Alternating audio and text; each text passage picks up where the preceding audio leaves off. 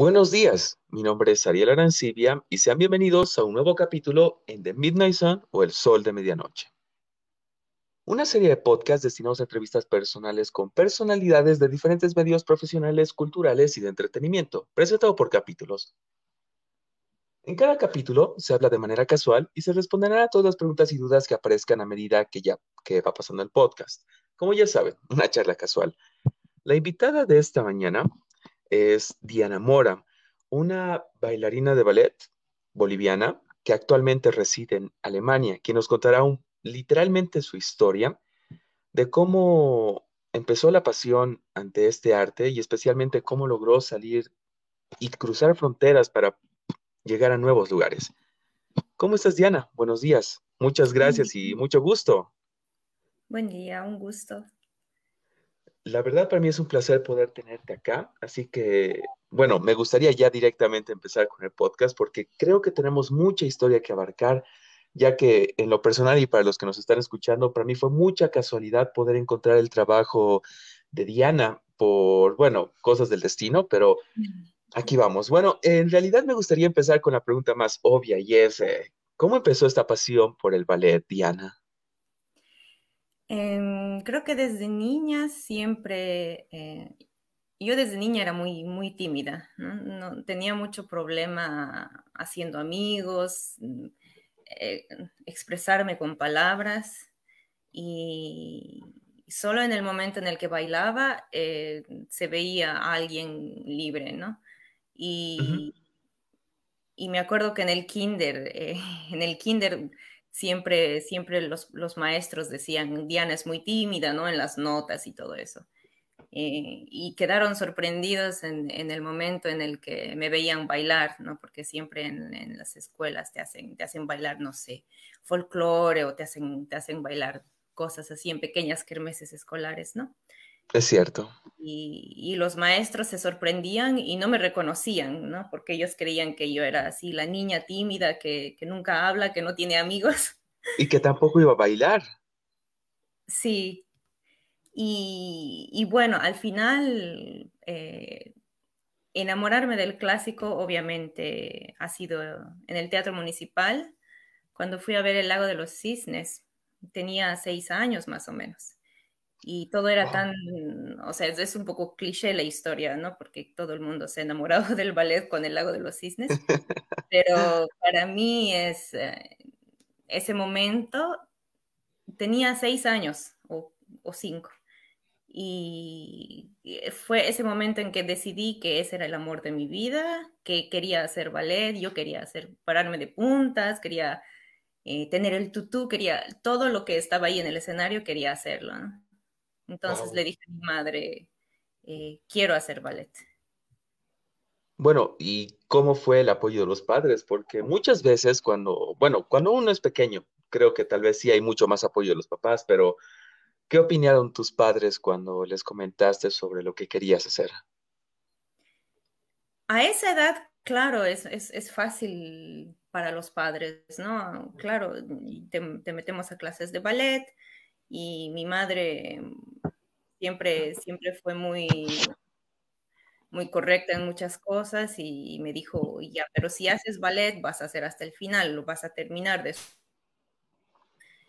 y, y bueno, ah, después, eh, no sé, eh, obviamente mientras pasaba el tiempo, más mis padres veían que, que era difícil, que, que profesionalmente se pueda hacer algo de esto, ¿no? Entonces, siempre, siempre hubo este, este como, como esta, esta dos fuerzas de mis padres. De un, por una parte, ellos me apoyaban con amor incondicional y por otra parte eh, había este lado realista, ¿no? Donde decían, ¿qué, qué vas a estudiar? ¿Qué vas a hacer de tu vida? Eh, necesitas algo, algo que que te, que te dé. Si, si decides por el ballet, entonces, ah, no sé. Tú, claro, es la típica, es, es, como un plan artístico, es como para cualquier otro tipo de rubro artístico, como la fotografía, como la pintura, en este caso también la danza, el cual seamos sinceros, en Bolivia es complicado poder vivir de este tipo de arte a menos que uno llegue a lograr un cierto tipo de popularidad. Y no se les puede culpar a los padres, porque los padres eh, quieren que estemos bien más adelante y a su experiencia o a la experiencia que vivieron, sienten que tal vez no sea eh, una forma de poder ganarse la vida, pero la cosa es intentarlo y, lograrlo. Y en este caso tú lo hiciste, continuaste, pero tus, a, qué edad, por ejemplo, ya empezaste a hacerlo de una manera un poco más profesional? Porque obviamente eh, optaste por la carrera, pero debió ser muy complicado eh, sí, yo varias veces he intentado, varias veces he intentado dejarlo, ¿no? Eh, es, creo que es normal y si hay, si hay algún bailarín que, me está escuchando, es absolutamente normal eh, que tus padres no siempre te apoyen y eso hay que entender y, es normal también querer dejarlo porque... Es difícil sí, pero yo no sé, o sea, para mí la danza, sobre todo la danza clásica, es, es demasiado importante en mi vida. Mi, mi, toda mi, mi forma de, de, de, de, ser, hasta, hasta mi, mi tranquilidad, mi, mi, paz mental, depende mucho de la danza clásica, ¿no? Y no, nunca, otra, nunca otro tipo de danza me ha dado tanto, tanto, tanta libertad. Yo sé que hay, eh, y eso depende de todo bailarín, ¿no? Porque hay muchos bailarines que, el, clásico no les gusta y encuentran libertad en otro estilo de danza, danza contemporánea, folclórica, yo qué sé. Y eso depende, obviamente, de cada, de cada personalidad, ¿no? Pero para mí la danza clásica siempre ha sido como un, medio de, de, como un camino hacia la libertad, ¿no? Entiendo. lamentablemente soy tan apasionada por eso que, que no puedo evitar no seguir ese camino, ¿no? Entonces, yo estudié, estudié diseño gráfico solo por si acaso, por si acaso, por si necesitaba dinero extra, ¿no? Bueno, tampoco, es, tampoco, tampoco soy una de diseño gráfico, ¿no? Sí, también soy, así que te entiendo. pero, pero, pero al menos, al menos me daba algo, algo extra que podía yo hacer, no sé, por si acaso, ¿no? Claro. Y, y bueno, pero al final eh, estaba tan obsesionada con la danza clásica y sigo obsesionada con la danza clásica que veía videos, obviamente la, la única opción era, claro, salir del país, ¿no? Eh, pero yo ya sabía lo que implicaba. Y... Claro, la, cosa era tener, digamos, como la, fuerza de tener que tomar esa decisión para dar ese gran paso. Más o menos, ¿de qué edad estamos hablando? Mira, a lo, a lo que me refiero es de que tú sí, tú sí lograste salir del país, lograste, em, bueno, presentarte en distintos teatros con distintos grupos y quiero llegar a más adelante con eso, a más detalle obviamente. Por el momento me gustaría que nos enfoquemos acá en el, en, el inicio, acá en, acá en Cochabamba. Y al, referirme al inicio, quiero decir, eh, por ejemplo, ¿cómo fue la primera experiencia que tuviste en una presentación de ballet? Ese momento en el que por primera vez te presentaste en un teatro, ¿qué es lo que sentiste? ¿Cómo te sentiste y cómo te fue? Hace, tiempo que no me preguntaron eso. Eh, creo, que, bailé, ah, creo que bailé de pajarito o de conejito, una de esas cosas, ¿no? Que, que siempre bailan los niños. Y me acuerdo que no estoy segura cuál era antes y cuál era después, el conejo o el pajarito. Y no me gustó bailar de conejo porque estaba ahí con un traje donde no podía respirar y era un traje gigantesco, ¿no? Pero el de pajarito me gustó mucho, pero eh, eh, en sí la magia de estar en escenario y de y esos nervios, eso, ese, esa magia, ¿no? Que, hay detrás de todo lo que, que, implica, ¿no? Así hay ponerse maquillaje, ponerse el traje, ensayar y todo. Eh, me encantaban. Ese, para mí era no solo es, no solo era el, escenario, la, la, magia, ¿no? Obviamente después la gente, ver a la gente feliz, para mí, claro, era algo que nunca había experimentado, ¿no? Algo es, es algo muy intenso en realidad, porque es una... Es sensación de que aprecien tu, tu, tu, arte.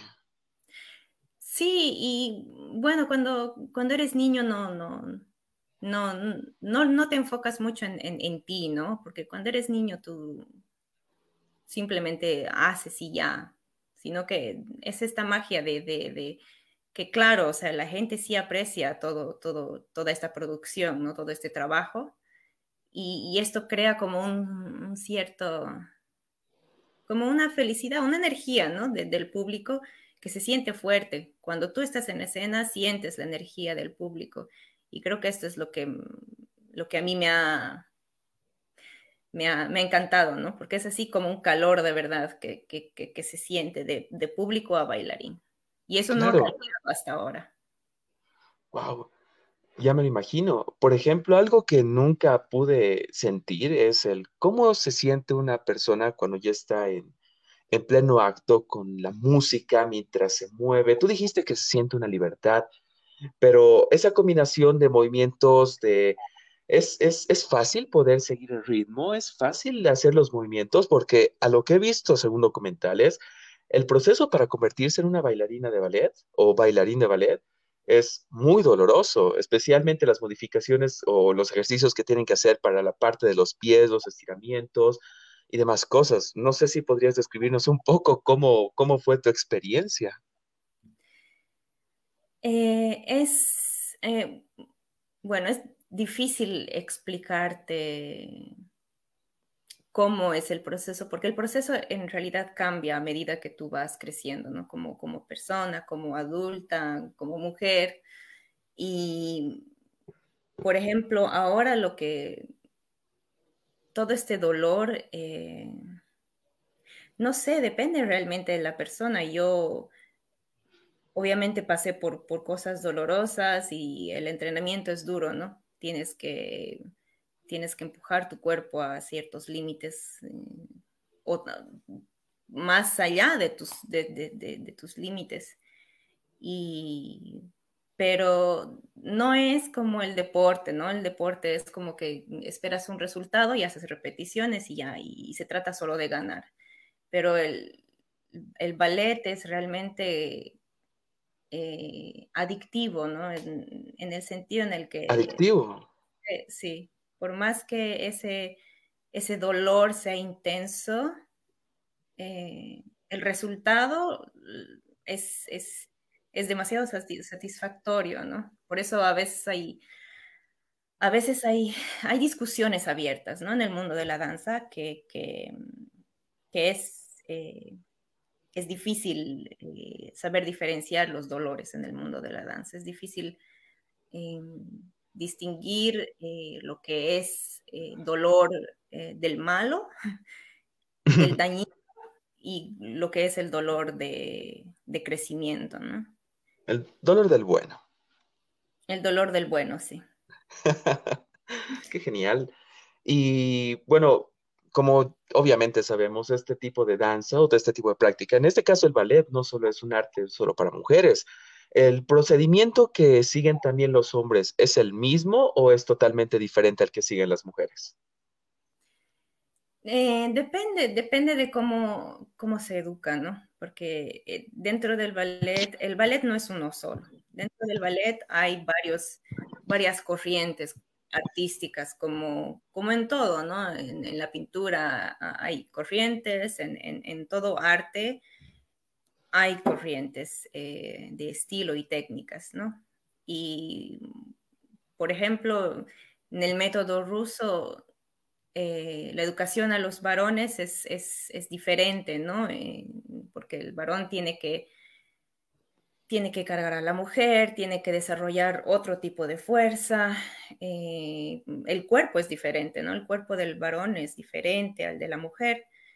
Y, bueno, eh, se los educa diferentemente, pero eh, ahora hay como que corrientes más inter... ¿Cómo decirlo? Hay, hay varones también que están empezando a entrenar como mujeres, ¿no? Y esto producto de, del desafío de la binariedad y todo esto que, está sucediendo en el mundo, ¿no? Pero normalmente, sí, normalmente al, varón se lo entrena para ser fuerte porque tiene que, tiene que cargar básicamente a las bailarinas. Y eso está cambiando bastante. Bueno, seguramente en Europa más que en otras partes del mundo, al ser una sociedad desde cierta perspectiva con una mentalidad un poco más, mucho más abierta en cierto tipo de, cosas. Bueno, creo que me dejo entender con esa parte. Y bueno, ahora volviendo a tu historia, eh, ese momento en el que estabas en Bolivia y estabas a punto de tomar la decisión de salir a Europa, ¿cómo se presentó esa, esa oportunidad de poder salir del país para poder evolucionar y crecer como artista? Em, ¿Cómo se pregunta? O sea, yo sabía, eh, tenía mucho miedo de salir del país porque sabía que iba a ser muy difícil. Em, pero eh, sabía también que tarde o temprano tenía que salir, pero eh, decidí quedarme lo más posible para, para crecer artísticamente o para para tener la madurez eh, suficiente como para salir, ¿no? Porque mucha gente sale joven y cuando eres joven no tienes la fortaleza emocional para, para asumir esta gran responsabilidad, ¿no? Entonces, para mí siempre ha sido, yo sabía que sí o sí iba a tener que salir. La pregunta era cuándo. ¿no? E-, eso era más que todo. La parte difícil. Porque además, claro, porque además eh, ser bailarín implica que tienes que hacerlo todo joven. Mientras más joven sales del país, mejor. Mejor, pero no siempre, ¿no? Porque a veces sales muy joven y, no tienes la emocionalidad, no, no, tienes la fortaleza emocional para seguir con, este, con esta carrera y ya está, chao, destrozas tus sueños y, es, es difícil, entonces, cuando tenía 23 años, eh, dije, ok, ya tuve la experiencia necesaria. Eh, bailé eh, con coreógrafos bolivianos, quienes también han tenido experiencia aquí en Europa. Entonces logré, logré tener un poco más de idea. ¿A, qué, estabas yendo? Sí, sí, sí. O sea, ¿cómo decirlo? Bueno, entiendo. Digamos de que al tener, eh, al poder trabajar con estos coreógrafos que también lograron salir del país y, conocían cómo, cuál era, digamos, la onda que había allá en Europa, eso ayudó a que la experiencia que tengas al llegar allá no sea tan complicada, porque de algo que estoy seguro es que los métodos de danza, por ejemplo, que tienen allá, no son comparados a los que tal vez enseñan acá de manera básica, el tipo de entrenamiento o los escenarios, porque allá sí tienen teatros. Por ejemplo, las fotos que me enviaste de ese teatro abandonado, la verdad era muy bonito a comparación de tal vez muchos teatros que están acá en, en, en Cochabamba, por ejemplo. Yo estoy acá en la ciudad de Cochabamba y bueno, supongo que al poder estar en contacto con esos espacios, con esos ambientes y más aún con gente que tal vez ha crecido desde pequeño con el ballet de una manera más intensa, debe ser difícil poder mezclarse, pero lo bueno es que ya tenías un poco de idea a qué estabas tal vez llegando. Claro, sí, sí. Y bueno, también, eh, bueno, era hace mucho tiempo, ¿no? No, no había redes sociales todavía en esas épocas. Eh, entonces yo me la pasaba en YouTube eh, y veía los documentales del, del Staatsballet, los documentales de la ópera y, ah, algo que, que, me olvidé mencionar, o sea, eh, yo estudié en el franco-boliviano, entonces eh, para mí solo era la decisión de, de, de verdad de tomar, de, de, salir del país. Porque, ¿Y hablabas francés? Ya hablaba francés, ya tenía bachillerato francés. Eh, para mí solo era ver de cómo hacer para salir y básicamente tenía muchas chances de tener la visa, ¿no? Entonces, eh, es importante decirlo porque cuando no, no, tienes estas posibilidades, se, se, vuelve más difícil, ¿no? claro, el, para una persona que no conoce el idioma, llegar a un país donde no conoce el idioma, y más aún en un país donde hablan no solo un idioma, no, perdón, no en un país, en un, en un, continente donde hablan muchos idiomas, hay que estar preparado, por lo menos sabiendo inglés. Claro. Bueno, y continuando. bueno, en Francia no hablan, no hablan inglés, no. Eh, y en Europa en general eh, hay como un rechazo hacia el inglés. Y por eso tomar la decisión de salir del país no, no es para nada fácil, ¿no? Y, sobre todo siendo bailarín, eh, vas a tener que adaptarte a muchas cosas. Y no, no, no solo yo he tenido esta experiencia, sino todos mis amigos que son bailarines tienen esta, han, sufrido este choque cultural, ¿no? De, creer que solo el inglés les va a salvar la vida y luego están trabajando en República Checa, donde nadie habla absolutamente nada de inglés, pero les toca trabajar en República Checa y, y, esto también es parte de las dificultades a las que te enfrentas, ¿no? Porque ser bailarín no te, no te quita eh, el hecho de que tú eres igual un ciudadano del mundo, ¿no? Entonces, igual tienes que ir al supermercado, tienes que ir a comprar cosas, tienes que pagar impuestos, tienes que hacer papeles, tienes que hacer todas estas cosas para las que necesitas, obviamente, hablar el idioma. Imagínate que estés trabajando en Alemania y no hables absolutamente nada de alemán. Eh, se complica un montón las cosas, luego tienes que contratar eh, abogados, o sea, o, gente que hable inglés, que te puede traducir cómo funciona el sistema artístico, porque además todos los sistemas artísticos son diferentes en cada país. En, Francia era cierto sistema, en Alemania era otro sistema, entonces eh, tienes que aprender, ¿no? Tienes que leer un poco las leyes también laborales del artista. Entonces, eh, no es fácil, no, no, no, el inglés te, te puede ayudar, pero te limita. Pero te limita también.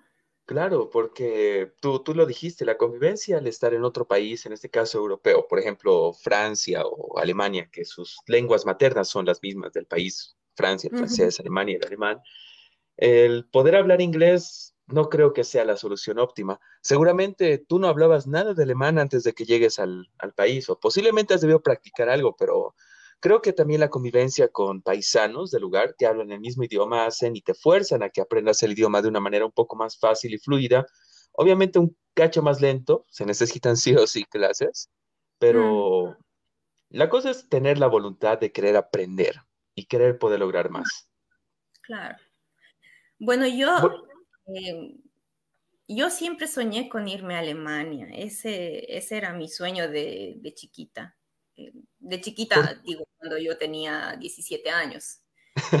¿Por qué? Porque mm, artísticamente me veía más representada, ¿no? Cuando cada que veía la ópera de París o, cómo se desarrollan las cosas en danza en Francia, no sé, había, yo conozco muy bien la cultura francesa, ¿no? Porque he crecido con eso y, hay algo que no va ahí, no, no, no, no cuadra conmigo esa, la mentalidad. Pero al ver las compañías en Alemania, ver que tenían más diversidad, que, que el repertorio era diferente, eh, yo me veía trabajar ahí, decía, tal vez tengo más chances en Alemania que en Francia, ¿no? Pero obviamente por cuestiones de visa no, no pude ir directamente a Alemania. Entonces, pero ya me estaba preparando, ya estaba estudiando alemán en, La Paz, en el Goethe Institut. Entonces ya tenía como un básico de alemán. Pero obviamente tenías que seguir una línea en el sentido, digamos, profesional, o perdón, de visa se podría decir, porque obviamente no tenías la visa para poder llegar a Alemania, se, te, era mucho más sencillo poder llegar a Francia, ya conocías el idioma, Así que la opción más óptima que tomaste fue llegar a Francia y poder, en este caso, hacer todo lo necesario para después pasarte a la ciudad de Alemania y poder trabajar ahí. Eso me llega a la pregunta, ¿cómo fue eh, ¿cómo, ¿cómo, fueron tus inicios eh, de, de, manera laboral en Francia antes de que te pases a Alemania? En Francia fue, fue muy difícil en realidad porque yo teniendo 23 años ya estaba en una edad en la que ya debería haber trabajado, o sea, ya debería haber trabajado en Europa, ya había trabajado en Bolivia, obviamente, ya estaba, incluso ya daba clases en la escuela del ballet oficial y trabajaba como bailarina ahí. Em, pero para tener la visa, eh, yo apliqué para, para, una licenciatura en danza en Francia. y, y obviamente me aceptaron. Entonces el primer año fue súper difícil, fue súper difícil porque em, era un año de estudio, no era un año en el que yo tenía que trabajar o, yo qué sé. Y el problema fue que en esa licenciatura eh, estaba enfocada más a la danza contemporánea, ¿no? Y me agradaba, me, me encanta estudiar la danza es algo muy interesante y es algo muy necesario, ¿no? Pero no era lo que tú estabas buscando, o sea, no era exactamente lo que tú querías, entiendo. Claro, y yo, yo sabía, sabía que no era lo que yo quería, pero... Era necesario. También, claro, sabía también que si no salía del país, no iba a poder eh, tomar este, este, este riesgo. O sea, para mí era importante tratar de, de, hacer lo posible por entrar dentro de la profesión de la danza en Europa, ¿no?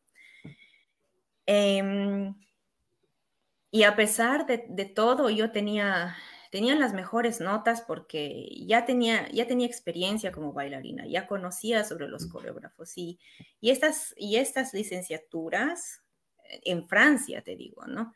Em, niños de 18, yo estaba estudiando con niños de 18 años, ¿no? Que, que, se les ocurrió estudiar danza por algún motivo, que nunca han hecho danza, nunca han hecho danza. O sea, no entendía, yo no entendía por qué hay gente que nunca ha hecho danza y estudiando danza. no, no me cuadraba en la cabeza, ¿no? Y claro, no tiene lógica, porque estas personas, digamos, yo creo que la danza, más que la parte teórica, tiene que ir más por la parte de la práctica y, bueno, en pocas palabras, el practicarlo, porque eh, creo que es más fácil empezar de esa manera que estudiando. Em, sí y no, porque acá la danza está, es una industria, ¿no? Entonces, no, no necesariamente puedes trabajar dentro de la industria de la danza sin necesariamente ser bailarín. Puedes ser crítico de danza sin necesariamente ser bailarín. Para mí eso no representa, para mí eso no tiene sentido, obviamente, mm. porque, porque la falta de empatía hace que, eh, que tu crítica no sea tan, tan constructiva. Pero hay otra, por otra parte, es importante también que, que gente normal tenga crítica, eh, gente que no, que no tiene conocimiento de la industria de la danza, tenga una mm, curiosidad por, analizar la danza y, es, todo eso, la historia de la danza, la crítica de la danza, eh, notación coreográfica, todas estas cosas son súper interesantes y son carreras eh, totalmente distintas, de, la carrera escénica. Y, yo estaba consciente de esto cuando, cuando, cuando tomé la decisión de hacer esta, esta licenciatura y, pero me chocaba eso, ¿no? Me chocaba que, que, que, haya gente tan inmadura que estudie este tipo de, de, carreras que yo me lo tomaba muy en serio, ¿no? Y, hablaba de eso con el director de la licenciatura. Yo le decía, eh, no me parece. no, me parece esto que tú piensas, ¿no? Porque además... Eh, porque además... Además, es, eh, era una carrera, eh, claro, enfocada en la danza, pero en la danza contemporánea. Entonces, todo lo que era clásico era así como que, eh, lo clásico, ¿no? Así. Y, y, me sorprendió, eso me chocó, porque el clásico también tiene un montón de cosas de la historia, tiene un montón de, de, de, de riqueza que estudiar. Yo, yo quería en realidad enriquecer ese conocimiento también con esa licenciatura. porque a mí me encanta, no solo me gusta bailar, me gusta leer sobre la danza, me gusta eh, la historia del ballet, porque es, muy interesante, ¿no? El ballet no solo es el tutú y las piernas, levantar, ¿no? Yo eso entendía muy bien, pero no entendía por qué la danza clásica eh, es tan subestimada y es tan, está, es vista mm. como algo muy superficial, ¿no? Aquí en Europa. Entiendo. Bueno, em, perdón por cortarte, posiblemente sea eh, bueno, no, no, no, creo que solo pase eso con la danza. En general creo que pasa con muchas ramas del plan artístico, como por ejemplo la música, eh, la pintura. Eh, haciendo una comparativa, por ejemplo, en, la, en, la, pintura clásica renacentista, que se puede decir que podría describir algo que sería como la música clásica, tiene más detalles, no, no, intenta buscar el realismo, pero se basan más en, el expresionismo, en la calidez, en, plantearte algo con la pintura que estás haciendo. Pero ahora con la, con la pintura contemporánea pones un plátano con, una cinta y eso ya es arte. Y es como que, eh, ay, ni siquiera sé cómo poder comparar, compararlo porque no tiene sentido, en pocas palabras. Es con la mm. música también, la música clásica, hablando, por ejemplo, de, de Vivaldi a comparativa de la música electrónica que hay ahora, es una total diferencia de algo tan simplista que ahora es mucho más popular con algo que era más complejo, que llevaba más, más elementos, que te podían contar más, pero que al final ahora están siendo bastante desvalorizados. Mm, sí, sí, y, y bueno, al final yo esa licenciatura... Eh, estaba en este dilema en realidad, ¿no? Este primer año para, para renovar mi visa necesitaba, necesitaba tener eh, las notas de la universidad, necesitaba tener eh, cierto nivel de papeles y además que el primer año siempre es el más difícil. Yo, no solo yo he tenido esta experiencia, sino muchas personas de, de mi colegio que han, que han salido a estudiar el primer año siempre es el más difícil porque emocionalmente no, no estás bien, ¿no? Porque empiezas desde cero, no tienes amigos, no tienes familia. Bueno, algunos sí, cuando se van tienen familia, pero yo soy 100% boliviana. Mis papás son bolivianos y no tengo absolutamente a nadie aquí en Europa, ¿no? No, no, no, no tenía familiares ni nada como otros de mis compañeros.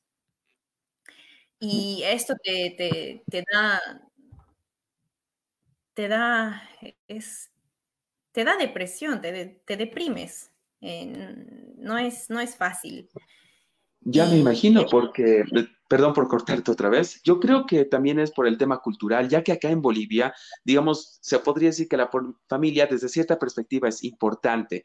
Tenemos el contacto con los familiares, hay algún problema, podemos llamar a nuestros papás, llamamos a nuestros hermanos, a nuestros amigos, que los conocemos tal vez de toda la vida, pero ya, como tú lo dijiste, al estar en otro país y al no tener esas posibilidades, posiblemente uno, al tener esta, esta depresión, se siente solo y no sabe cómo, cómo poder acudir porque, bueno, también el choque cultural con la parte de Europa en general, allá no es tanto como en Bolivia, ¿no?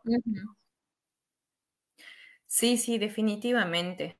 Para mí ha sido eh, súper difícil porque además estaba tenía la sensación de haber renunciado a una carrera que ya tenía, porque ya tenía como que una carrera bastante avanzada en, La Paz, ¿no? Eh, y en La Paz bailaba mucho, eh, tenía maestros con los que entrenaba muy bien, y llegar a, la universidad y ver que el training no era tan bueno, que el estilo era diferente, la, la mentalidad era diferente, eh, decepcionada de ver que la gente era un poco más floja, wow. Es un poco, ha sido chocante, porque darme cuenta que, que, las cosas no eran como yo pensé que iban a ser, ¿no? Entiendo. siempre ahí, a, mí me encanta, bueno, en Bolivia nos encanta, nos encanta bailar y, y, nos encanta sudar y el dolor que sentimos lo sentimos con, con gusto, ¿no? pero en Francia ya era como que, ay, no, no quiero, ay, no me duele, ay, no, no, hay esa costumbre de quejar, es incómodo. Y, y, me mataba, me mataba, pero obviamente estaba en, en, en, un, en, un, medio que no era el mío, estaba en un medio universitario y cuando tomaba clases estaba en un medio más escolar, pero un, medio escolar eh, bastante privilegiado, ¿no? Porque aquí los niños, ah, los niños que se les, que se les educan en cuna de oro, ya, ya te imaginarás, ¿no? Cómo son también. Y, claro. Bueno, eso también fue una ventaja para ti, se podría decir, porque al tener, en pocas palabras, no tener competencia ya ayudó a que puedas tener mejores notas, pero al mismo tiempo tal vez el que las oportunidades eh, sean mejores para ti, porque no creo que todo haya sido malo tampoco. No, obviamente no todo era malo, pero obviamente eh, lo ves mucho peor cuando estás con esa depresión, cuando estás solo, cuando no tienes ayuda y obviamente la gente intenta ayudarte y siempre, siempre, siempre vas a conocer a alguien que, te ayuda. Pero, pero es difícil cuando estás con esta situación emocional ser objetivo y, darte cuenta que la situación no es tan mala como tú creías, ¿no? Porque en realidad eh, fue tan, tanto el shock que para mí era así como que, horror, o sea, era un drama, ¿no? También, pero no, ahora sí que lo veo, ahora que lo veo desde, desde, desde hoy en día donde estoy, no era tan malo en realidad, ¿no? Así que eh, todo, eh. todo depende de tu estado emocional. Claro, bueno, por suerte, como tú dijiste, existen esas personas que tal vez te puedan dar ese pequeño apoyo de, de moralidad o de, o de, o de, o de inspiración para que puedas continuar, porque sí, ya me imagino, para ti estando sola en otro país, con otro idioma, otra clase de cultura, debió ser complicado, pero, sabes, tú misma lo dijiste, lo superaste y ahora que recuerdas cómo te sentías en esos momentos, dijiste, ¿en serio te hacía problema o estaba así por esa cosita? Ah, bueno. Mm.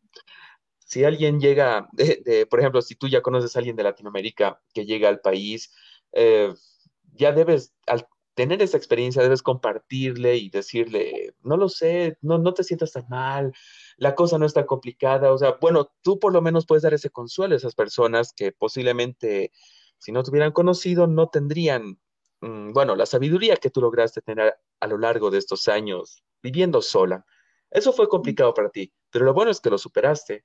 Y ya digamos, continuando con la parte de los, de los estudios de la licenciatura que estabas haciendo, eh, supongo que al mismo tiempo, aparte de estudiar danza contemporánea, también estabas, digamos, rasgando la superficie de la música clásica, de, la danza clásica para poder conseguir oportunidades.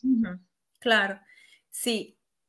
Em, el problema era como lo dije, entender lo que es el sistema francés, ¿no? Porque el sistema francés es la danza clásica ha nacido en Francia. Bueno, al menos eso dicen los franceses, ¿no? Porque les preguntas a los italianos y los italianos te van a decir, no, la danza clásica ha nacido en Italia. sí, eso siempre va a pasar. Hay un sistema, ¿no? Que se ha institucionalizado eh, gracias a Louis XIV. Y claro, la danza en, Francia es súper específica. Eh, estudias licenciatura no, no para ser bailarín, sino para ser crítico, bla, bla. Puedes estudiar dance, eh, pedagogía, que es otra cosa, totalmente distinta. No puedes ser maestro de danza si estudias una licenciatura en danza. Tienes que estudiar pedagogía en danza, no, no, no Y para ser este, eh, para ser aceptado para empezar a estudiar la pedagogía en danza, tienes que hacer una audición, que es un concurso ¿no? delante de un jurado, tienes que mostrar tus habilidades, te hacen una entrevista y tienes que... Pero eso ya, eh, todo este sistema, eh, yo no entendía, ¿no? Para mí la danza era la danza y ya. Pero tenía, que, tenía, que, empezar a entender qué era lo que quería. Quería, quería aprender pedagogía, quería eh, estudiar eh, la historia de la danza eh, con una visión crítica, antropológica, yo qué sé, o quería ser bailarina. Y estas preguntas siempre me preguntaban mis directores, me decían, tú Diana, eres bailarina, se nota que eres profesional, ¿qué quieres? ¿Quieres estudiar la licenciatura para estar ahí investigando sobre la danza? ¿Quieres enseñar o quieres bailar? ¿Quieres estar en escenario? Y ellos siempre, o sea, eran sinceros conmigo y me que todavía puedes bailar.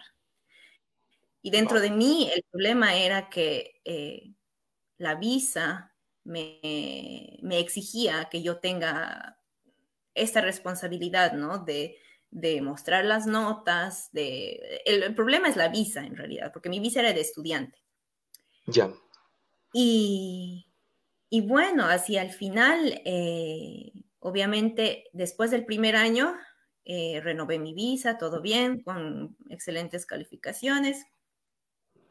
Eh, con 12 kilos de más, además, porque como no estaba bailando, no estaba bailando como en Bolivia, eh, engordé 12 kilos. Sí, la comida francesa. La, comida francesa. y, también este episodio que te digo, ¿no? De, depresión, porque sí. ese, ese, es una depresión, es, es un fenómeno psicológico que tú dices, estoy bien, estoy bien, estoy bien, estoy bien, porque tienes tantas cosas que hacer eh, al nivel papeles eh, que dices, ok, estoy bien, va a estar bien, va a estar bien. Y negando esa, esa, ansiedad, tu cuerpo empieza a, repercutir, ¿no? Tu, cuerpo se manifiesta de manera distinta, entonces te empieza a dar hambre. Y yo tenía un hambre y no solo me ha pasado a mí, le ha pasado a, mis compañeros del colegio también. Por eso ellos también han engordado 12 kilos el primer año. Wow. pero comes, no, nunca estás satisfecho. Nunca.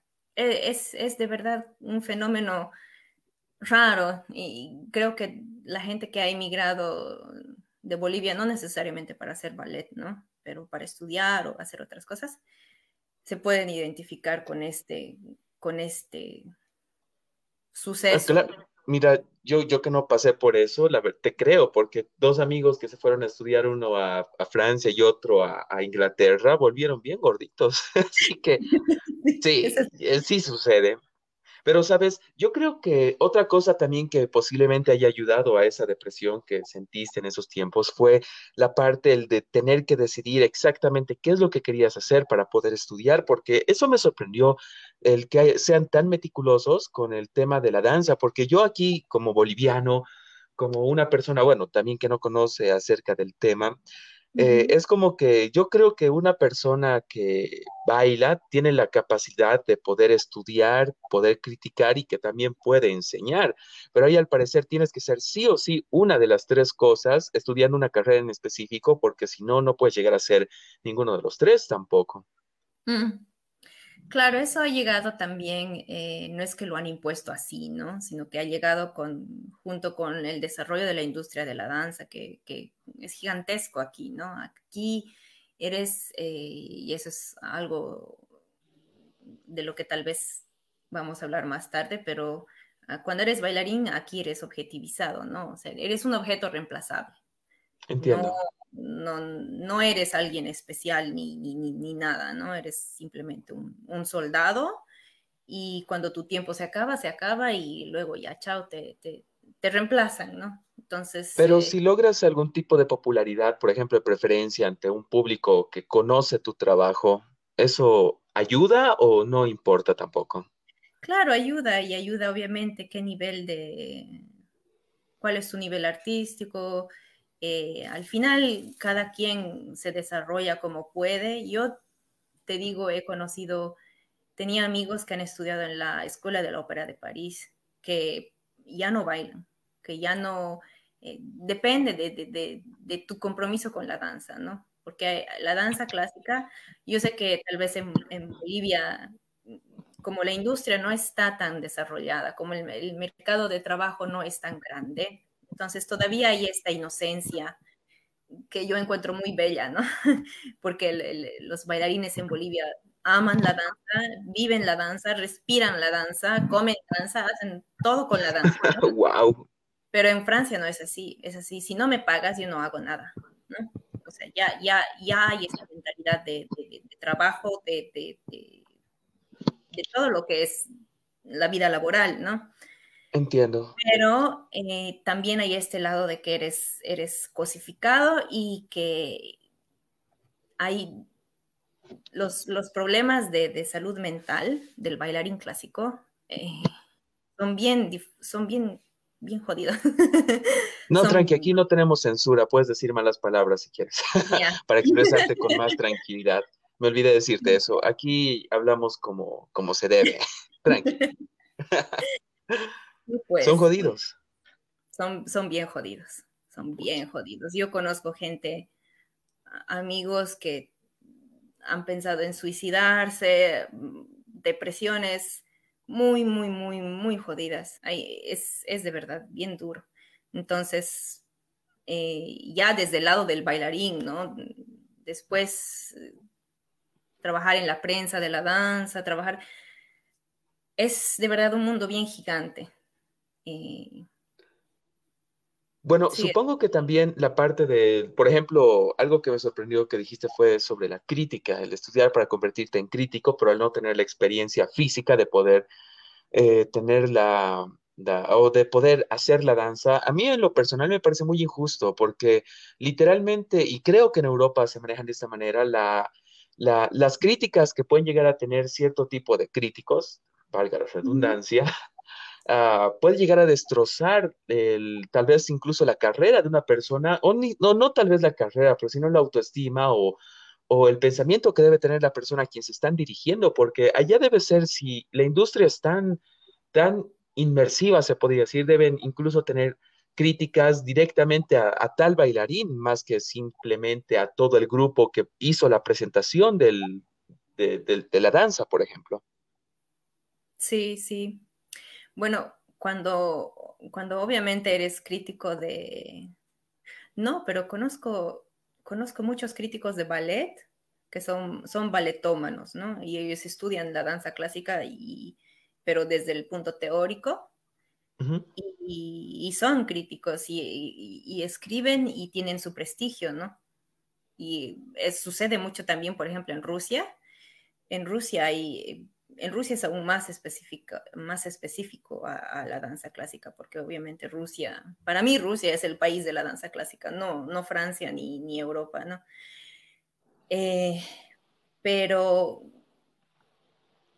la ciencia del clásico, de la, de la danza clásica, es, es, algo que se puede estudiar teóricamente. Eh, tal vez en Bolivia no, no es difícil imaginar, imaginar eh, que, alguien que no tenga experiencia en, la escena eh, pueda ser crítico de danza, porque la situación no, nos lo da ¿no? para, Bolivia. Sí, Pero en Europa, sí, por otra parte, entiendo, eh, entiendo cómo puede ser posible que, que, estas cosas existan, ¿no? Y de ahí ya hay, hay, gente que también ha hecho danza y que también escribe y es crítica con, con, con espectáculos o con situaciones eh, que se dan, ¿no? Entonces puede suceder todo en realidad aquí. Y, por ejemplo, ¿tú recibiste alguna de estas reseñas de los críticos en algún momento de tu carrera? No, porque, no, porque yo soy bailarina, no soy una prima bailarina, ¿no? Ah. las, que reciben, críticas duras son las prima bailarinas, las, las las solistas, ¿no? Y, siempre hay gente que, obviamente tienen dos, lados, ¿no? Tienen sus fans y que siempre dicen Dios, hermosa, bella, preciosa siempre.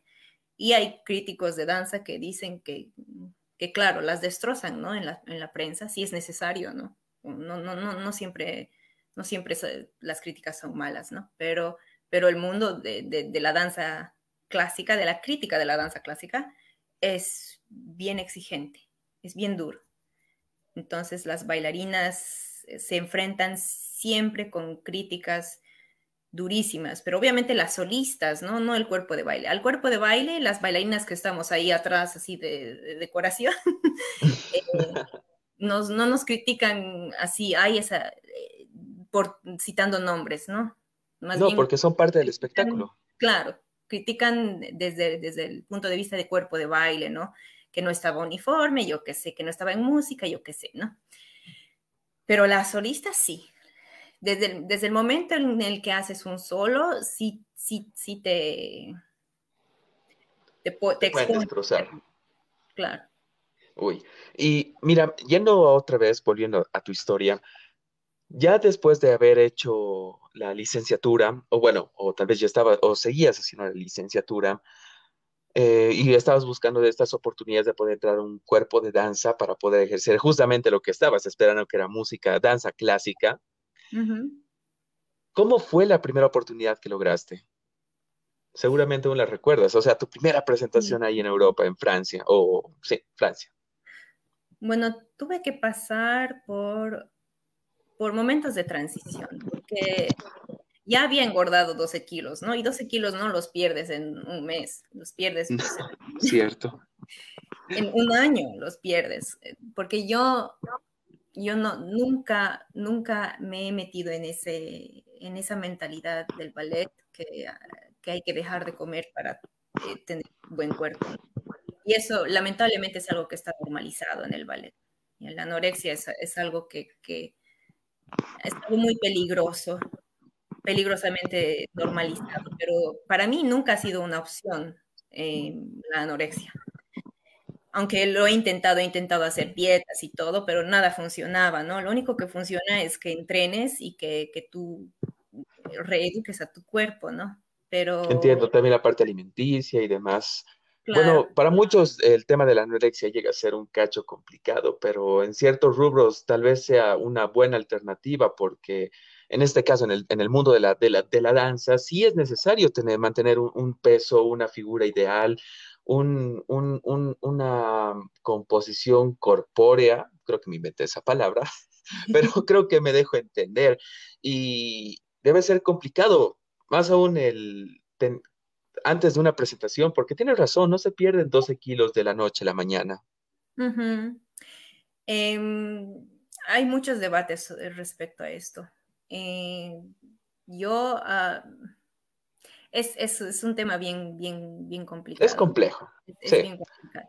Pero yo eh, no puedo, pues, porque yo soy, además yo he nacido en Cochabamba, yo soy cochala de, de nacimiento. Ah, eres, ah, paisana, ¿qué tal? Sí, y, y no, pues a mí, mis papás son súper bolivianos. Mi papá es potosino, mi mamá es también potosina y en casa siempre, siempre hemos comido comida boliviana, siempre hemos disfrutado de, de la comida, ¿no?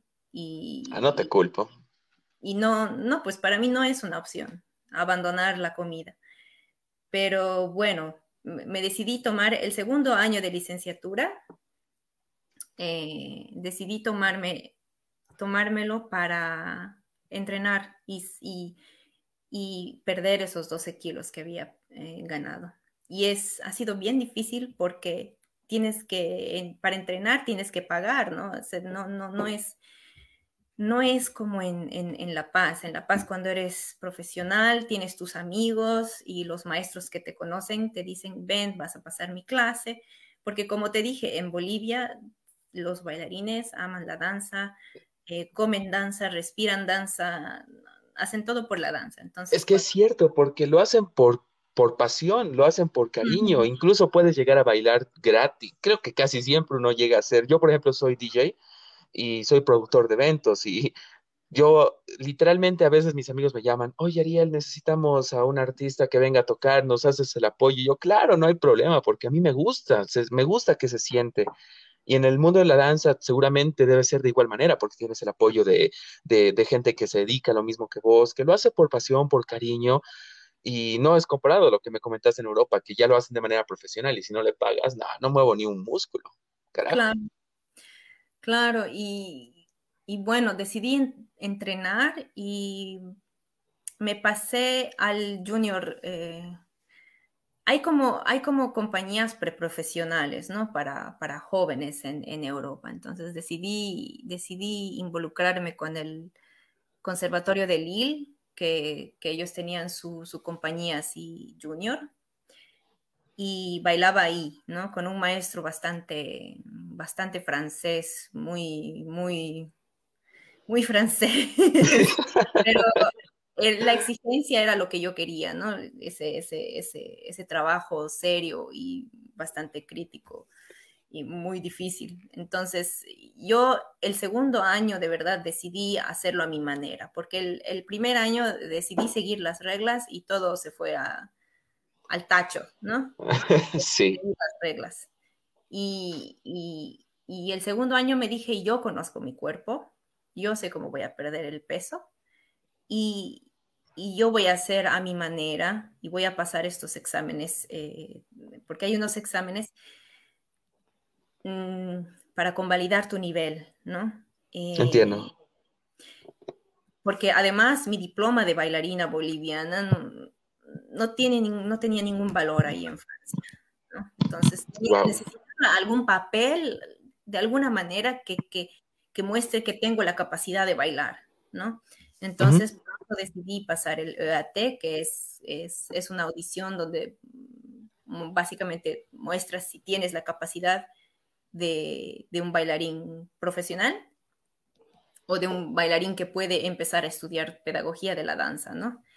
Pero yo no, o sea, pedagogía de la danza es algo que va paralelo a, tu carrera de bailarín. Eh, lastimosamente es así, ¿no? A menos, que, a menos que vivas en Rusia, la pedagogía de la danza nunca va a estar disociada de, tu carrera de escénica, ¿no? Entiendo. Entonces me decidí ir por ese camino, ¿no? Eh, ir por el camino de la pedagogía de la danza con el objetivo de ser bailarina, no con el objetivo de ser eh, maestra de ballet, porque además yo ya, ya sabía enseñar, ya sabía enseñar, ya sabía bailar, ya, ya, sabía hacer todo, pero no tenía los papeles. Entiendo, tú ya eres, por eso, eres boliviana, eres el, eres el paquete completo. Pero no había nada que lo comprobara, entre comillas. No había nada. Y, y, y, el problema es que eh, legalmente, cuando, cuando, cuando me metí más, ahora que, leo las leyes de la danza ahí en, Francia, eh, hay convenios, ¿no? Hay convenios entre Buenos Aires y, Francia, porque si, por ejemplo, yo hubiera sido eh, del Teatro Colón, si me hubiera graduado del Teatro Colón de Buenos Aires y me hubiera ido a Francia a estudiar pedagogía de la danza, no hubiera ni siquiera tenido que que hacer una audición o yo qué sé, o que convalidar mis, mis, mis títulos o yo qué sé. Hubiera sido más fácil. Hubiera sido más fácil, sí. Entonces tuve que hacer todas esas cosas, ¿no? Y tuve que prepararme para este EAT, que era una audición eh, delante de un jurado que, que, ha sido bailarín, que ha tenido experiencia y es un jurado que ha bailado en la Ópera de París, un jurado que en realidad, y esa audición la hice en la Escuela de la Ópera de París. ¡Wow! pero lo, preparé sola. Y además, hablando de lo que es el negocio de la danza, ese, ese EAT, eh, la danza es un negocio, ¿ya? Y, eso es lo, que más me ha dolido ver en, Francia es que te cobran de todo y no te dan información. No, no, no, no es que pagas y, y aprendes, no, para nada pagas eh, y no, no, no, siempre tienes de vuelta lo que tú esperas, ¿no? Y, muchas, muchas escuelas así de, danza clásica eh, tienen así como que sus, ¿no? Y, ellos te preparan para este tipo de, audiciones. Pero este tipo de audiciones te debe costar, eh, para prepararte para este tipo de audiciones, debe costar 1.500 euros. Y son como tres meses de preparación o dos, dos meses de preparación. Y también son 1.500 euros. Sí, o sea, si, si tú decides eh, pagar por estas formaciones, ¿no? Porque son, son, son entrenadores, son maestros de ballet que te dicen, ah, eh, si nos pagas 1.500 euros, nosotros te preparamos para este examen. Pero este examen tú puedes hacerlo eh, como candidato libre que significa candidato libre, ¿no? O sea, tú te puedes preparar solo y hacer solo el examen. Claro, eh, porque es, es, harto dinero. Claro. Y yo ya sabía, yo ya sabía que este examen tenía que hacerlo sola, prepararlo sola, porque uno no podía pagar, no podía pagar 1.500 euros para que me, me preparen. Y dos, sabía que no me iban a preparar bien, porque estas, este negocio de, de, de que, surge ¿no? de, estas audiciones es eh, simplemente... Es un negocio. es un negocio, entonces ni siquiera los preparan bien para, para tener... Eh, un buen resultado, porque técnicamente les convendría que no te vaya bien para que otra vez pagues el dinero. Claro. Entonces, eh, yo me preparé sola, así estando así, estando en esta joven compañía de Lille, con este maestro que era igual, era, era súper estricto este, este maestro, el José nos decía, eh, era muy francés, ¿no? El, francés, así bien, así con, es, es pedante, es, es, su actitud normal, ¿no? Y es intimidante, es, es, es, Bueno, para nosotros es emputante. Es sí. y, y, tienes que acostumbrar, ¿no? Porque además el mundo de la danza clásica está lleno, repleto de personas así repleto, más la 90% de la gente es así en, la danza clásica, sobre todo en, Francia. Entiendo. Pero bueno, paralelamente me, metí a otros grupos independientes de danza, entrenábamos juntos, eh, luego me iba a París seguido a entrenar, porque yo no estaba viviendo en París, estaba viviendo en, Lille, que es a, dos horas de París, en el norte, ¿no? Una de mis amigas vive ahí. Sí, y, bueno, o sea, yo me levantaba a las 4 de la mañana, tomaba el bus, porque hay unos buses de Lille a París eh, a 8 euros o algo así, ¿no? Entonces tomaba esos buses y me iba a tomar clases a, París, eh, dos clases por día, tres días a la semana, y así, así he empezado a bajar de peso, a recuperar mi, mi training, eh, sola me he preparado y obviamente siempre, siempre, como digo, siempre hay gente que, que te va a ayudar, sin que, sin, sin que te pidan dinero. Sin esperar nada a cambio, sí.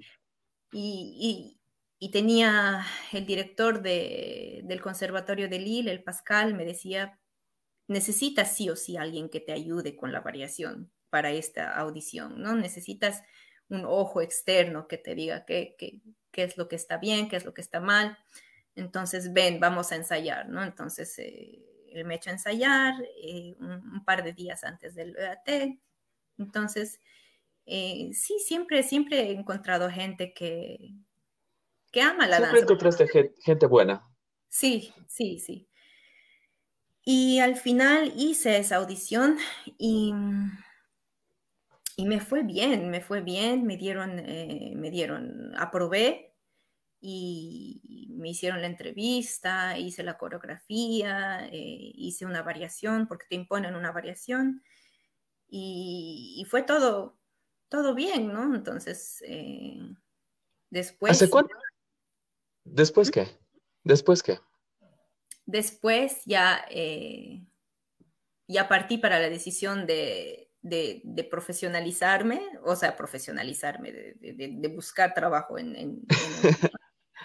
y, me fui a otra compañía joven, ¿no? A entrenar aún más porque, porque para trabajar en compañía de verdad necesitas estar a un súper, súper, súper nivel, ¿no? Necesitas estar 100 puntos, si no... Necesitas cumplir sus expectativas. Claro. Así.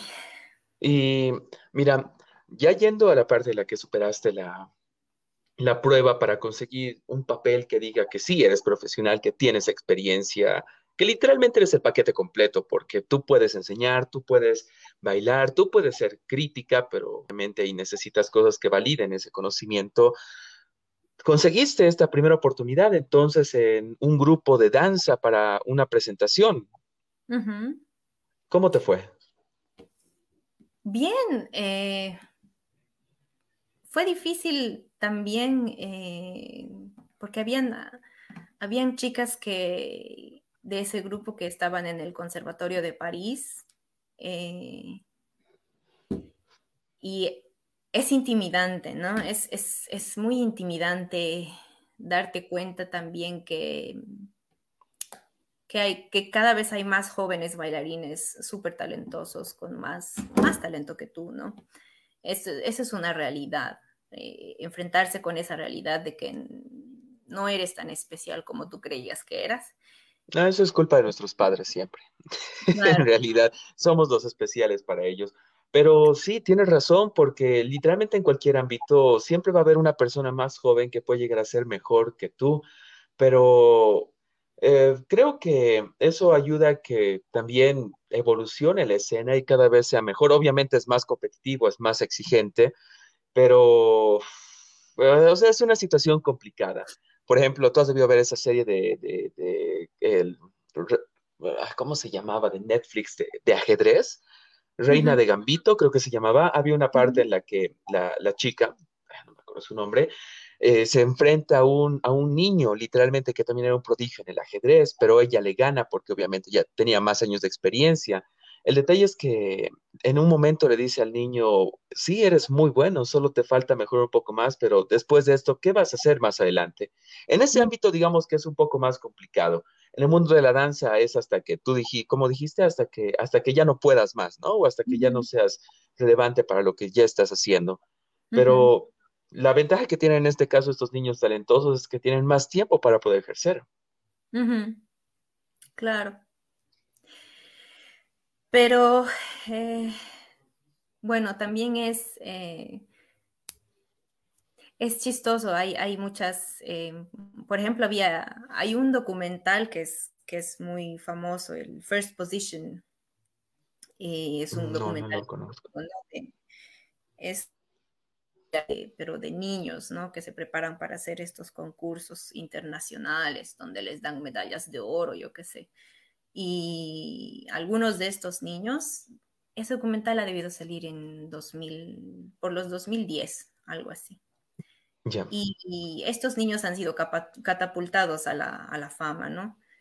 Y ahora muchos de ellos ya no bailan, ya no, no, no continúan la carrera de la Claro, eso tiene un cierto tipo de lógica, porque imagínate exponer a niños a cierto tipo de ámbitos, eh, no lo sé, exposiciones, eh, en pocas palabras, meterlos algo a lo que emocionalmente no están preparados, algo que tú sí tuviste la ventaja antes de salir del país, si me dejo entender. Mm. Eso hace tal vez que lo quieran abandonar o que no quieran continuar más adelante. Sí. Sí, y eso y, obviamente la industria de la danza que es eh, bastante tóxica, es bastante... Sí, es bastante...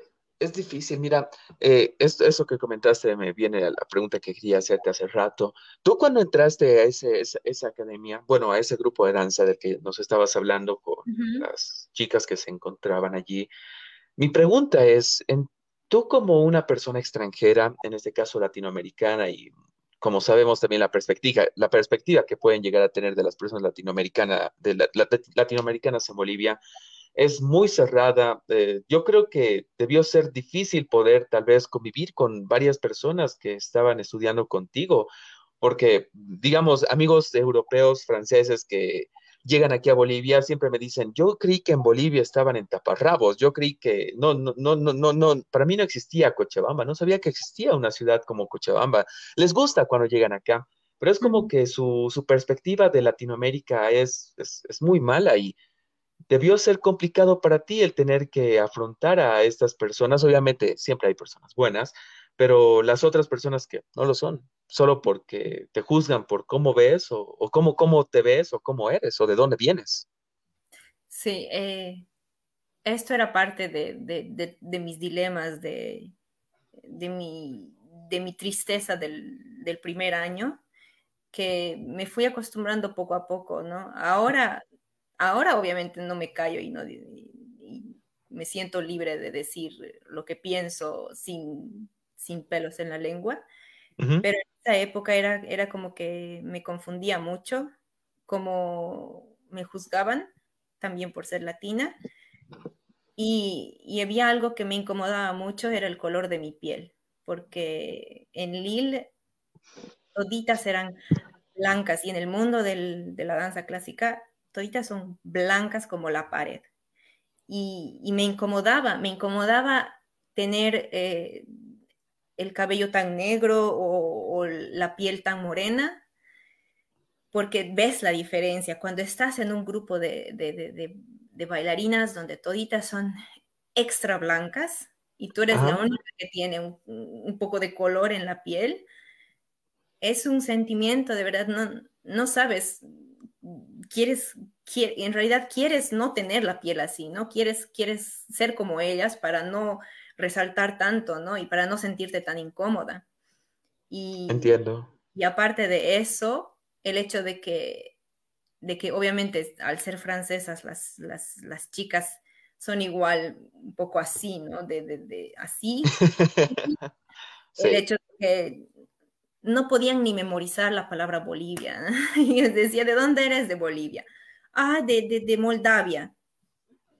habían chicas que habían chicas que me decían, ah, esto es Bolivia, eso es en el este de Europa, ¿no? Eh, y yo, no, no, no conocen, no conocen ni el, ni el este de Europa, ¿no? No, no conocen nada, ni siquiera conocen otras ciudades de su, de, de otros países, bueno, otras ciudades de, de, los países que se encuentran vecinos, a menos que sean las capitales, obviamente, o a menos que hayan festivales importantes. Sí, sí, me chocaba, me chocaba su, su ignorancia. Y no. Sí, era, era difícil. Ya, eh, por ejemplo, pero eso, eso que tú comentaste acerca del tono de, piel que tienes, que hacía que literalmente resaltes con otras bailarinas que se encontraban en el grupo, que en pocas palabras eran todas iguales. Supongo que eso también ayudó a que en cierto momento llames la atención un poco más en un buen sentido, porque a diferencia de las otras, tú sí resaltabas, porque seamos sinceros, eh, para nosotros como latinoamericanos, estando en un país europeo, desde cierta perspectiva también, aparte de ser latinoamericanos, también somos exóticos y también somos, tenemos ese algo que a veces ciertas personas pueden estar buscando. Y no me refiero solo en el tema de la danza, también en tema de relaciones, también en tema de muchas otras cosas más que creo que me dejo entender. Pero la cosa es que apuesto que ayudó también un poco el que tú seas latinoamericana, en ciertos aspectos. Sí, en muchas cosas, claro, claro, y, bueno, aparte, aparte de eso, eh, desde un principio, en realidad los bailarines, eh, mi relación con las bailarinas siempre ha sido conflictiva, ¿no? Porque con lo competitivo que es, eh, siempre vas a tener así ojos que te, que te miran, ¿no? De, pero desde el punto de vista de, coreógrafos o maestros o directores que me veían bailar y ellos apreciaban eso, ¿no? Apreciaban no solo el hecho de que yo era latina o boliviana, pero... Eh, apreciaban el talento. Sí, y, y el talento, yo no lo diría talento, sino que yo bailo como boliviana, ¿no? Los bolivianos damos la vida por la danza, así, a veces no correctamente técnicamente, ¿no? No, siempre somos los más limpios en, técnica. somos como un europeo bailando música latina, pero al revés. pero la pasión está ahí, ¿no? Y la pasión se transmite de cuerpo a cuerpo y y eso apreciaban mucho de, de, mí y siguen apreciando hasta ahora, ¿no? Eso es, eso es, algo que de verdad es una ventaja de ser, de ser boliviana y de, de vivir por la danza. Wow, qué increíble. Sabes, en cierto momento tú contaste algo sobre los convenios que tienen, por ejemplo, Francia con Argentina, con el tema de la danza. Y en algún momento tú tal vez consideraste el de poder tal vez traer cierto tipo de convenios de, Europa a, Bolivia para que para más adelante, para nuevas generaciones, sea mucho más sencillo el poder, eh, no lo sé, buscar un plan laboral allá como bailarín o bailarina profesional? Sí, he pensado.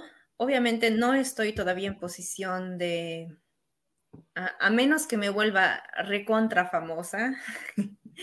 Eh, no pueda hacer estos convenios, ¿no? Porque estos convenios son de verdad de prestigio a prestigio. Estos convenios son eh, negociaciones entre casas como la Ópera de París y el Teatro. Entonces, para que haya este tipo de convenios, primero se tiene que... Eh, el prestigio de la Escuela del Ballet Oficial de Bolivia tiene que subir 10 escalones y tiene que imponerse internacionalmente, ¿no? ¿no? Es algo que solo depende de una persona. Después, eh, para mí es más importante, o tal vez no más importante, es igual de importante que en Bolivia se desarrolle esta industria, ¿no? Que se profesionalice la danza clásica, porque em, viéndolo en retrospectiva, eh, el salir del país no es para todos. Es, es, una realidad eh, que muy pocos están eh, preparados para enfrentar y no es necesario, no debería ser necesario solo salir del país para ser bailarín, ¿no? Entonces, de, ambos, de ambos lados, lo ideal sería que en Bolivia se profesionalice la danza clásica, que se, que se vuelva más serio, obviamente, y eh, que se empiecen a hacer convenios de este tipo. Pero si, si, si la calidad de enseñanza en Bolivia no aumenta, estos convenios no van a ser posibles. Eh, claro. Eh, bueno, en sí, perdón.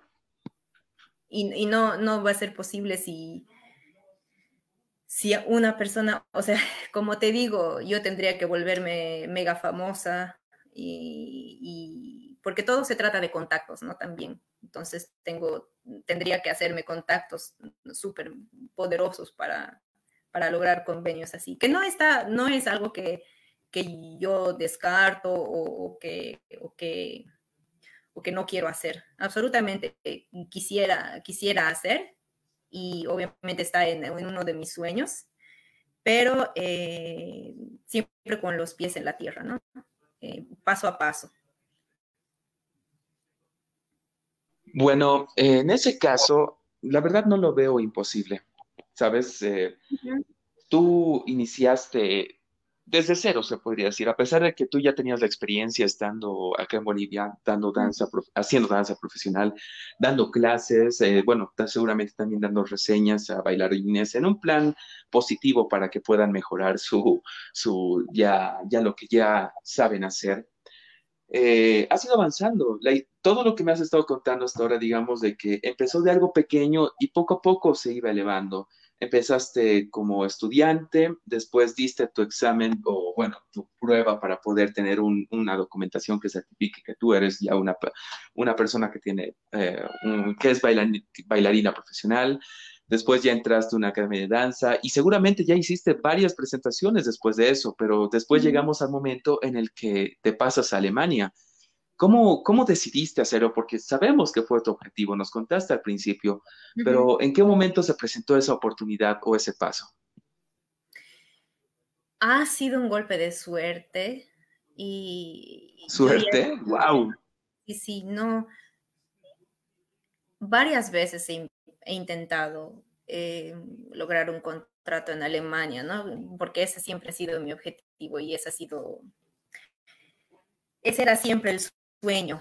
Eh, lo que pasa es que ya en Francia, ya teniendo experiencia en compañía, ya, ya estaba trabajando y estaba trabajando esporádicamente, ¿no? Y, y, esa es otra cosa que, pero bueno, ya, son, son las experiencias en el mundo de la danza profesional no siempre van a ser buenas, ¿no? Y, esa es una realidad que, yo no conocía, que tuve que enfrentar, ¿no? Y, esto es lo que, lo que te digo, ¿no? Que, que, eres alguien reemplazable. O sea, una vez que estás dentro del mundo profesional, eh, fácilmente te pueden despedir, fácilmente pueden pasar estas cosas. Y, y estás constantemente en competencia, estás constantemente eh, en paranoias, ¿no? Comparándote con los otros, eh, con tus compañeros de trabajo. Eh, los directores son, son extremadamente críticos contigo, no se tragan nada, ¿no? Cuando algo está mal, te lo dicen y no te lo dicen de la forma más gentil ni diplomática posible. Eh, en realidad todo lo contrario, ¿no? Y, son, más directos.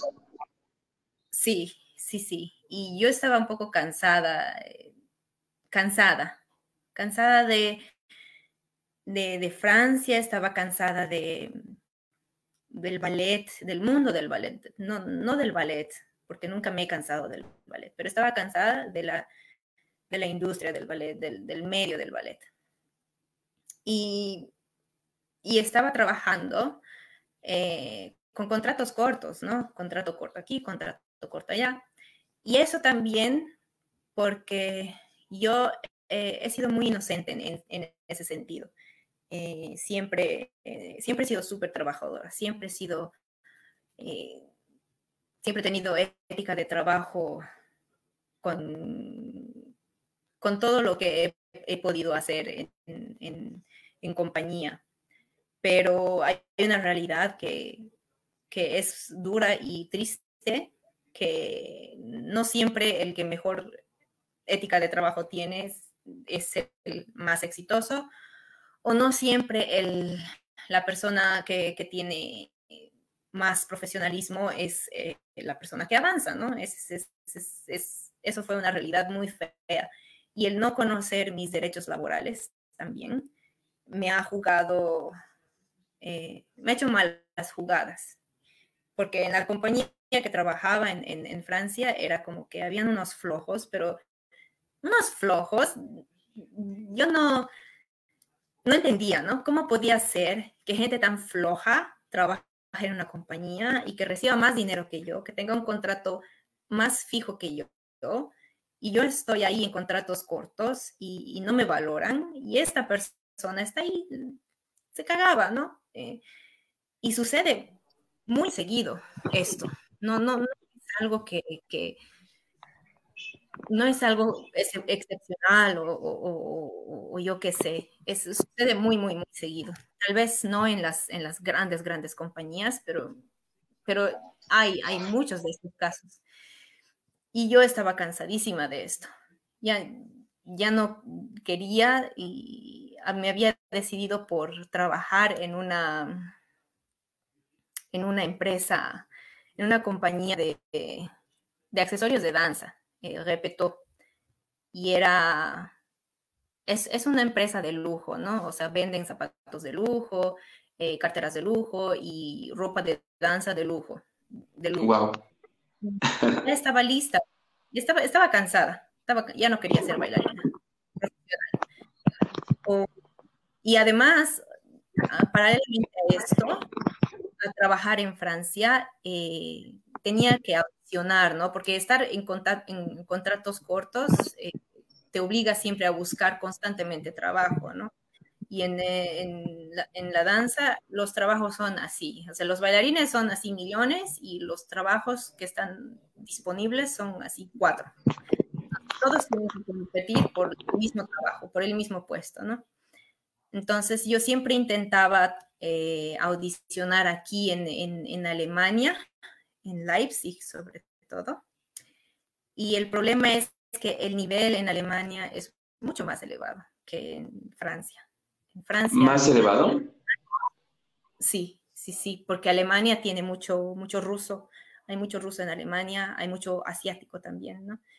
Y, los, los japuchos son, son unos capísimos, son pues robots, ya ellos se, entrenan pues 12 horas al día, sin comer, esos son máquinas, son máquinas. Wow. Creo que son buenos en todo. Sí, sí, sí. En Francia son pues unos flojos. Eh, y bueno, al final eh, este contrato en esta compañía de, esta tienda de ropa de ropa de lujo eh, ya tenía el puesto casi seguro, ¿no? Y, al final me dijeron que, no, que no me iban a contratar porque soy extranjera y les daba paja, básicamente. Les daba paja hacer los papeles para los extranjeros, porque cuando, es otra cosa. Cuando eres extranjero tienes un montón de, desventajas, ¿no? En, en, Francia, cuando quieres contratar, si tú eres una empresa y quieres contratar a un extranjero, tienes que pagar la visa de, tu, de la persona que vas a contratar y tienes que probarle al gobierno francés. No existe un francés mejor que, que, que tú o mejor calificado que tú para hacer este, este trabajo. O sea, la ¿En ley... serio? Sí, sí, sí. Y la ley básicamente te, te obliga a contratar solo a franceses, ¿no? Y a mí me dijeron eso al último minuto, así cuando ya estaba dos dedos de expirarse. Y fue, fue como la, gota que, que, derramó todo, ¿no? Me dije, no me interesa, me vuelvo a... Así, estaba cansada de todo. Quería volverme a Bolivia y dije, en Bolivia puedo bailar, puedo seguir eh, enseñando, puedo, puedo hacer un montón de cosas más que en Francia. Ya no quería quedarme ¿no?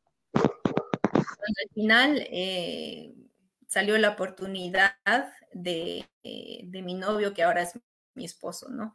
Mi esposo me dijo, eh, o sea, en ese entonces no era mi esposo, eh, era mi novio y estábamos saliendo y yo le dije, ya, ni modo, pues te voy a extrañar.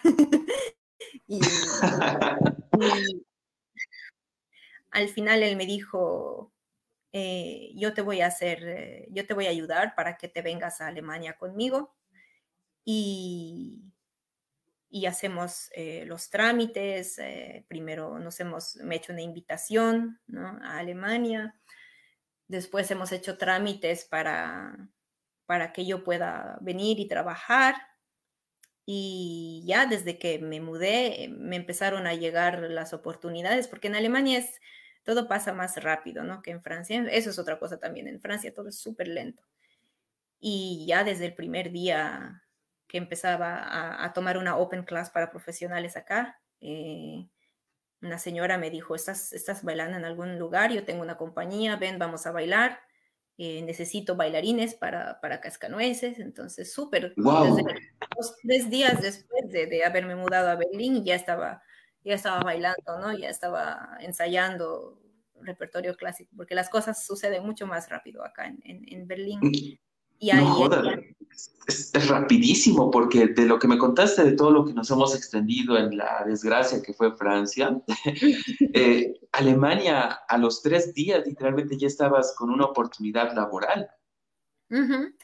Sí, y, y, fue escalando, ¿no? Obviamente, pero es también, es, es otro ambiente, es, es, un ambiente mucho más libre eh, y como te dije, como hay mucho más um, ruso y japonés, hay, hay más competencia, entonces la gente es más trabajadora aquí.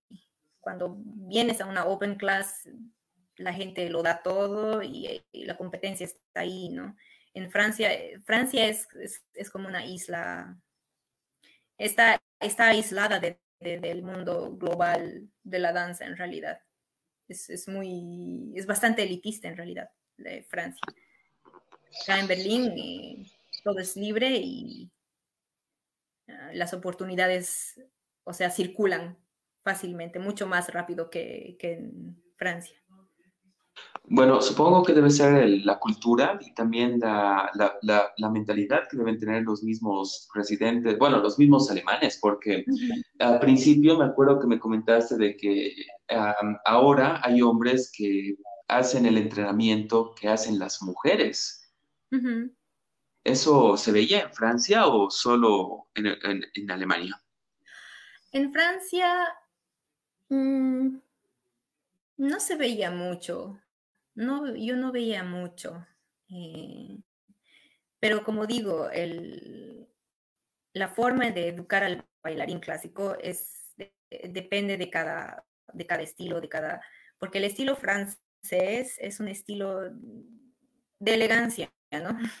Es la elegancia de Francia. Pero mm, el problema es que eh, los bailarines franceses son educados de esa manera, de, de, de, de, ser elegantes y no están enfocados mucho en la fuerza como en la, como en la escuela rusa, por ejemplo, ¿no? Y en, y, en, la escuela rusa sí se nota esto de que obviamente todo bailarín francés igual tiene que, que, alzar a las mujeres y, y etcétera, pero eh, mucho menos, mucho, se requiere mucho menos, hay menos esta, esta dispropor disproporción. Claro, no se puede comparar a un, en este caso, un bailarín francés con un alemán, porque los, los franceses son unos flojos de porquería y tienen mejores oportunidades, y los alemanes son tal vez un poco más igualitarios. Bueno, eso sería mi, resumen. Tampoco diría, tampoco diría que los franceses son flojos, ¿no? O sea, en cierto modo sí son... No, no, lo dije jodiendo, nada más. pero, pero sí, y, y esa es otra cosa también que es eh, importante sobre Francia. Esta élite de la Ópera de París, claro, ellos sí son súper trabajadores, ¿no? Porque es la Ópera de París, ¿no?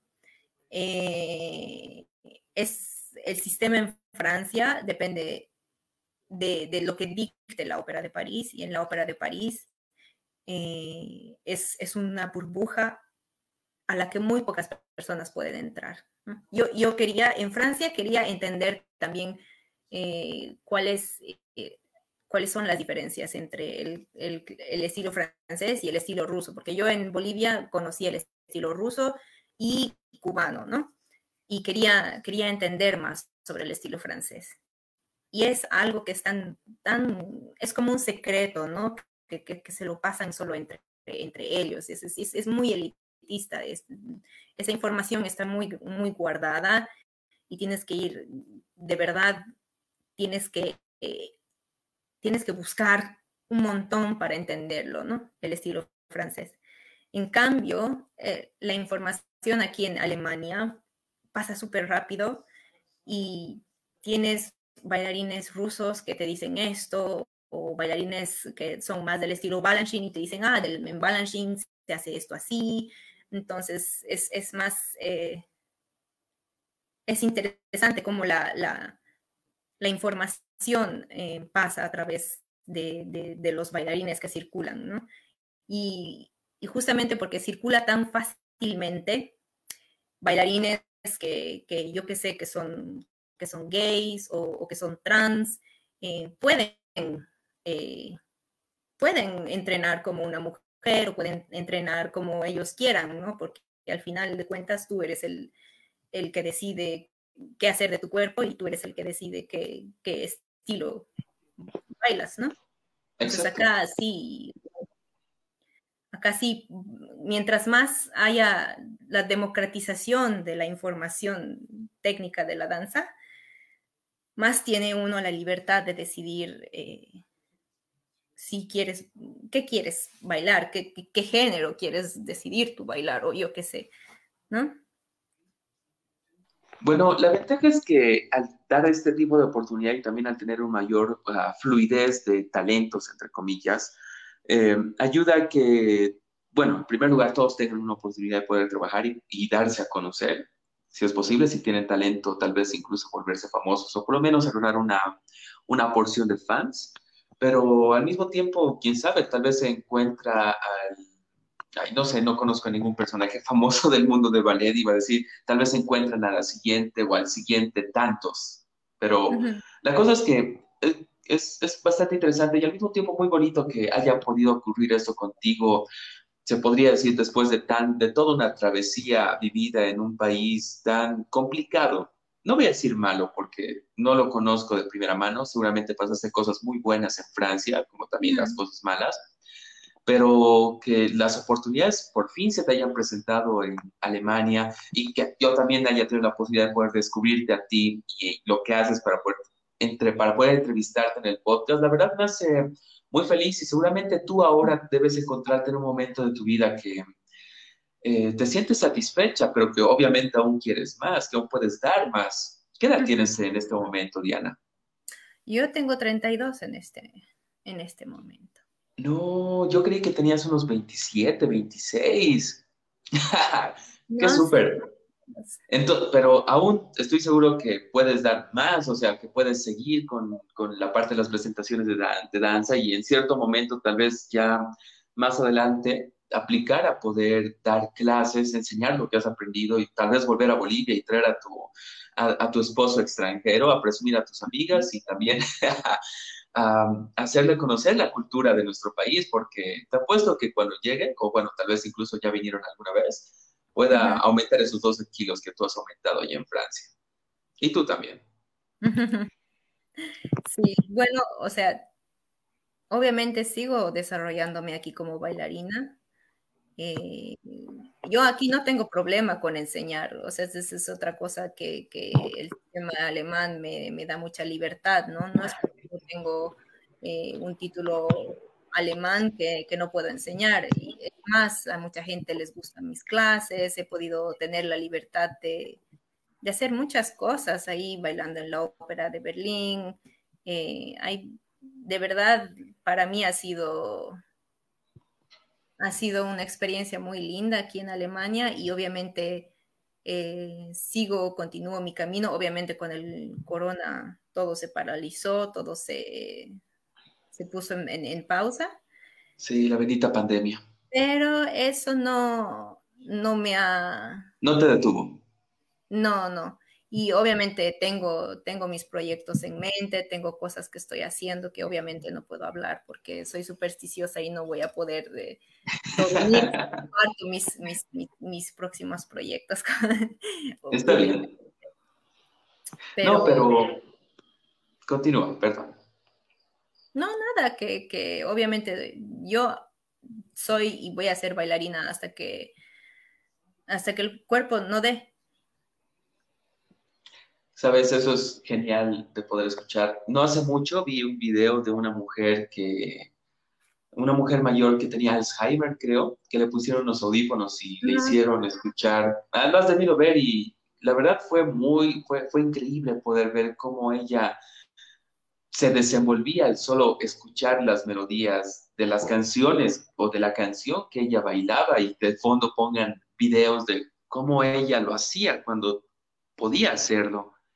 Así que yo creo que esto va para mucho más adelante y no sé si tal vez quisieras adicionar algo antes de que terminemos porque mm, la verdad quisiera volver a tenerte otra vez en el podcast, en un nuevo capítulo, hablando tal vez de de una presentación grande que en algún momento puedas llegar a tener más adelante o, o un acontecimiento importante del ballet que podrías comentarnos, porque no creo que solo tengas experiencia en la parte de la danza, sino también en la historia del ballet y bueno, en este caso también un poco de la crítica del ballet, porque esto va mucho más allá que solo la danza y es lo que aprendí mientras hablaba contigo y todo lo que nos estabas comentando. Bueno, eh, ¿qué más puedo, qué más puedo decir? Ah, nada que, que estos últimos, justo antes de lockdown de corona, eh, ¿te acuerdas que yo decía, te contaba en YouTube veía eh, de las bailarinas en, en Alemania, porque ahí es donde me imaginaba más. Y yo de, en esas épocas con mis amigas soñábamos pues con estas bailarinas famosas, ¿no? Que, que, que, las veíamos en, en, internet nomás, en una realidad paralela a la nuestra. Y ya empezando a trabajar en la ópera de Berlín, eh, yo he tenido la oportunidad de entrenar con estas bailarinas. Y es, es como un, un, no puedo decir porque es como que hace 10 años o hace 12 años yo estaba soñando con, con, con esta bailarina y ahora estoy detrás de ella, ¿no? O sea, era esas e, experiencias que, que, para mí obviamente no, no, no, tienen precio, ¿no? O sea, no, nada, nada va a cambiar eso, ¿no? Nada va a cambiar. Eh, no, es que hizo que lo valga. ¿Mm? Lo hizo que lo valga. Sí, sí, y ni siquiera eh, ni siquiera las experiencias en, Francia podría decir que han sido malas, ¿no? Porque creo que cualquier persona en el mundo laboral se da cuenta que el mundo no es como te lo pintan cuando eres un niño, ¿no? Sí. Y, pero aún así en Francia igual tuve lindas experiencias. Esta audición que he hecho en la Escuela de la Ópera de París, hemos bailado en esta compañía que era un poco ingrata con mi trabajo, Aún así hemos bailado en el Palacio de Festivales en Cannes. Eh, he tenido la oportunidad ¿no? de, de, pisar en ser realmente profesional en Francia y en Alemania y, ver a estos bailarines y que ellos también eh, reconozcan tu trabajo y que, y que, y que te admiren también por ser trabajador. y que te respeten, eso es, eh, eso es muy lindo. Es muy lindo ganarse eh, ese respeto, sobre todo de gente, de bailarines que, vienen de Rusia o yo qué sé, ¿no? Que, para mí es, de verdad, no hay mejor satisfacción, ¿no? Esa, que esa.